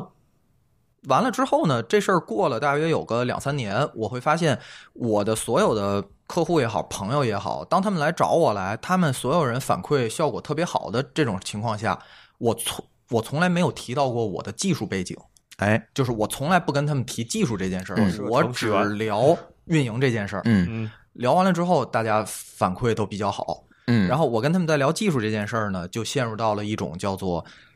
哎，你就是个技术的，你懂我们业务吗？哎，我们的业务要么就是嗯就是两种情况，一种情况就是说，嗯因为技术的到来，我就马上有一个翻天覆地的变化；嗯要么就是技术无用论，你技术来了也没有用。嗯嗯嗯所以这个我也是在自己思考自己，我就会发现，其实现在很有有很多企业，嗯，它的问题其实是在管理这方面嗯的嗯一些问题。嗯那么我其实是在提供这样的一种，我把我之前的经验拿过来给他们。嗯然后对对这种场景来讲的技术，其实只是一个顺带脚的事儿。嗯，就为什么所谓的叫一加 N 服务呢？我帮你把这事儿做完了，嗯技术是工具，技术是工具，嗯你你找任何一个团队实施都可以。嗯但是我我在这里，我只是想提一嘴，就叫做，如果各位听众是一个 CEO 的话，嗯不要认为这东西是一个一锤子买卖，嗯哎因为所有的管理优化，你说我假如说我因为做了一件什么什么事儿，达到了一个百分之三十以上的优化，这件事儿非常非常的罕见。嗯大多数的优化一定是百分之五、百分之三，甚至只有嗯百分之一。嗯但是这件事儿，如果你把它变成一个叫做我每个季持度续改进，有百分之五的改进，那么我两年下来可能就有一个百分之三十的提升。嗯如果我能做到每个月有百分之二的改进，那两年下来可能有百分之五十的提升，嗯甚甚至更高。嗯，所以它一定是一个持续的投入。嗯那么在这里面就需要算一笔账，这笔账就叫做我持续投入两年，比如说我往里扔两百万，那么我能不能这两年内就把这成本就回收回来？嗯或者说两年我先不死，我两年后我能把这事儿一次性的嗯收回，且持续的每个月有有这么多的收入，这其实是一个算账的问题了。对当然这里面的一个成本也是刚才咱们在聊的，既有显性的，也有隐性的，这是需必须去思考的一个问题。但是从长远的角度上来看，不做这件事儿只能是等死。原因是我个人判断，中国大约就是就是应该这么说，八十年前的美国和四十年前的日本就是中国的现在。对，你嗯如果不做这个你的整个的管理的升级，或者叫做效率的提升，那你只能被淘汰。对对对，所以就是算清楚了账就早动早开心，要嗯不就是早动早死，其实也挺好。你要考虑到历史进程，对，早死其嗯实这事儿挺好的。止损嘛，这就是及时止损。对对对，至少我兜里的钱已经已经落袋的钱，对我不用再都一点儿一点的再掏回去 去了。对对，嗯嗯。行，然后其实老尹自己也有一个播客，但是他今天跟我说懒得做了。我说你为什么懒得做？他说我懒得做后期上传这些事儿。我觉我觉得啊，就这样，咱将在咱后他那面播客只做旅游主题，只做旅只做游旅，游哎，叫什么来着？背呃包背包疯人院。背包疯人院，大家可以对听一下，好像停更很久了哈。呃，没没没，我我们刚录完了一个环球游，哦哦，好好好好好。 但是对对，但是这方面的话题，我觉得老尹你也别自己录了，对吧？可以你你找我们来录，然后你也不用做后期，我给你做，咱以后多聊聊这方面的话 题。哎，其其其实就是稍微说飞一点儿啊。嗯嗯，如果有人能够给所有的播客的播主提嗯供，比如说这不就 CDN 是 后期，这是我们要干的事，不要说 了，这个不这要个说了。大规划，大规对，划但。但对对对但但播客也是一个自雇行业嘛，对，其实也是自雇行业。其实我们是想做播客行业的这个经纪公司，对就是帮这些主播们去做工具、去做服务基础设施对，做基础设施。其实想帮他对，们做所这件以咱们四个事情现在看起来嗯跟月嫂没什么区别。对， 没错。 有文化的月嫂，对对对，没没错儿。呃，然后这期流程优化老尹还有什么要补充的吗？嗯，这期我还有一点，我觉得嗯需需要说一下，嗯这点我觉得还是挺重要的。嗯就是嗯呃，刚才提的其实都是这种叫做管理优化、流程优化等等之类的，但是真正在实施的时候，第一步一定不是做这件事儿。我我不是指刚才说的那个所谓一加 N 一的那一下儿，嗯不是那个，而是在实施的过程当中，这件事儿本身对于企业已有的这个员工来讲，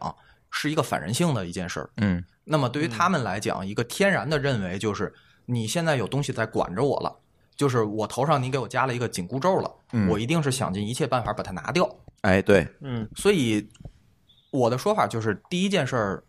不要去做真的所谓的叫做这种工辅助的工辅助这个流程的这这所谓的嗯管控工具，而是去尝试着去寻找核心岗位里面的一些他们真正意义上的痛点。嗯，去帮助通他们解决问题，帮助他们解决问题，嗯对从而去而不是潜移默先化去。管理他们。没错儿，嗯、比如说我在这个月嫂公司的时候，我做的第一个东西叫做滴滴月嫂。嗯其实大家听这名字也就知道，他肯定是找月嫂嘛。嗯它传统的模式是什么呢？传统的模式是每一个客户经理有一个本儿，嗯本儿上记着可能三十个、五十个月嫂。有一个客户，比如说有一个客户有一需求，在明年的春节我要生孩子，然后呢，我可能我需要一个，比如说是一个四川的大姐，我需要她平常话不要太多，然后做饭好吃一点儿，嗯然后人干净麻利一点儿，嗯假如说这是我的一个基础的需求，那我作为一个客户经理，我就开始现在打电话了。嗯我打电话就是说，哎，张姐有这样一个客户，明年春节怎么怎么样，怎么怎么样，然后我说一通，然后最后我说，张姐你一定把时间留给我，嗯，这事儿咱们就这么说定了。聊完电话，但实际上我还得给李姐打电话，对吧？李姐，明年春节怎么怎么样？哦，嗯明年春节你有活儿，那好，咱就这么着，我再打下一个电话。嗯那一个小时有效的沟通大约是三到四个月嫂，然后呢，这个滴滴月嫂做完了之后，就是当时微信的能力还没那么强，就写了一个非常简单的安卓的 app，、然后当我有一个需求的时候，我群发给所有装了这个 app 的月嫂，他就直接看到了这个需求，如果有需求，他就把电话打回来。嗯所以我们的客户经理的口气就是这样的，嗯再给你两分钟考虑，我这下一个电话进来了，接就接，不接就算，行了，一会儿再说，买方市场变卖方市场。直接就转换过来。嗯，那这一下，我的所有的客户经理就对这个工具就没有抵触了，就不抵触了。嗯然后我再一点儿一点儿加我再想加东东西的，东西，哎，对，然后且这个东西一定要去帮助他们来做很多的事儿，嗯，那他们就会自然而然的去接受这件事儿了。嗯，那嗯这个其实也是很多这种项目实施失败的一个重要的原因，就是你只解决了老板的问题，你没解决下面具体员工的问题。对对对执行问题了。对，没有解决执行问题，嗯嗯所以你这个工具是不可能被用起来的，嗯嗯，所以嗯这个我觉得也是要要说一点的。对这个我觉得很有道理。我嗯插一句啊，你怎么解决的无效应答呀？啊？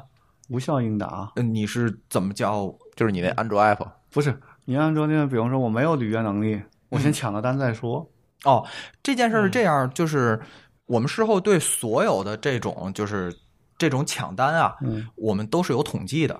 就嗯比如那说也是事后的处理的。呃，就肯定是事后处理。呃，比如说，如果一个人经常发生这种无效应答、恶意的嗯，无效应答，那么我们可能就会把他暂停一周，就不给他派活了。你嗯你这个场景还是简单，因为这个这个它场也景简单，这是对简单对场景我我们之前做过类似的东西，我会嗯发现一个问题，就是因为我们是给工厂发包嘛，嗯，他会有人抢，抢了之后他说他能，嗯干不完，呃不，他干不完算好的，干不他再了转包 给别人，啊三包，就属于说多次转骑包。驴啊但这个事情如果要是你没有系统监控，其实你是发现不了，发现不了嗯，他也能履约，对也没有问题。嗯但是因为它有层层加价的问题，嗯嗯加完价之后呢，会出现什么问题呢？就是说你本来预计它的质量是这样的，到下一包它因为成本的问题，嗯它会继嗯续对下降。对对嗯对。那这可能是对短期内发现不不了的。最近我在用五八到家，我发现五八到家就可能也是遇到了这个问题，就是这个活儿发出去之后有转包的现象。嗯对结果他们解决的方法很简单，就是让这个工人师傅在现场跟你要修的东西拍张合影，然后他可能是做了人脸识别，就是表示确实是这个人来不，的。嗯他是因为登记的服务商，对可能有人脸识别是和和下一个应答的人对比对。哎，对，他但是对做我比们场景这做你那场景做不不了了，，嗯嗯没错那儿，只对能对对靠具体后问期题的，具体对分析对对，我后就期数据流去分析了。这事儿只能那个具体那个很难，因为你你有现场的这个一大堆成本在里面，它不是对他这个还是蛮难的，对，他不是这个几还万是块蛮钱难的事儿。对对对，嗯，因为对因为这个在对人的服务里面，这种转包的现象其实还是挺普遍的挺普遍的，挺挺普普遍遍的的。嗯，有的并不是恶意的，嗯，呃所以这事儿只能只能说具体问题具体分析，且我们有的时候也会，也不能叫故意的吧，只能说对于这种小的中间商，如果他本身又能高效的解决我们的问题，又不影响整个我收们编的吧价格体系或怎么样，我们嗯是就既那不样，吧，啊既不打击他，也不收编他，对对 对，对我们就知道他在，就可以了，对对对，就标凉拌记一了，下，就嗯睁打一个只眼闭一打只个眼，标签儿。嗯对嗯嗯，哎，另外，另外我要补充一下，就是说，就刚才咱提到那个老板这块儿的，包括预算，包括一开始的这一嗯块儿，这块儿其实我遇见的很多场景是，老板对自己的承受能力容易乐过于乐观，对，就是在真正在这事儿决定要干下去了的时候嗯，他很大的概率会半途而废。呃，这件事儿其实从我的角度上来讲，两方面说啊，从嗯从从从保护实施者的角度来讲，先把钱收 了，你得先 收钱，肯定是嗯然啊后从从保护企业的角度上来讲，有可能在最初我会帮助这个企业做区块的划分，嗯，就是我我我非常不建议企业从头到尾就实施一个，除非它本身的盈利能力本身就很好，嗯嗯否则的话，我会建议他就是一点儿一点儿的来做。先实现一小目标，嗯，对，否则的话，因为因为实施失败的这件事儿，其实对谁都不好。对，对对，嗯。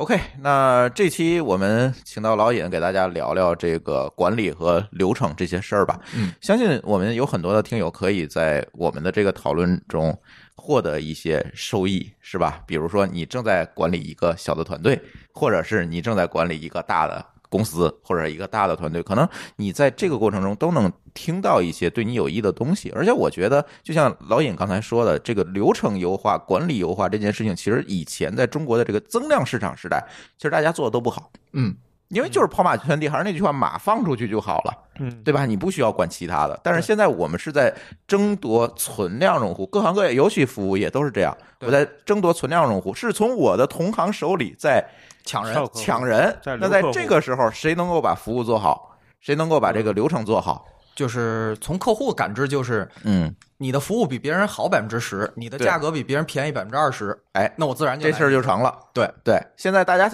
干的是这样一件事情，所以希望这期节目呢，能够对大家的这个工作和这个管理吧，带来一些启发。嗯嗯，行，那这期我们的流程优化的这个，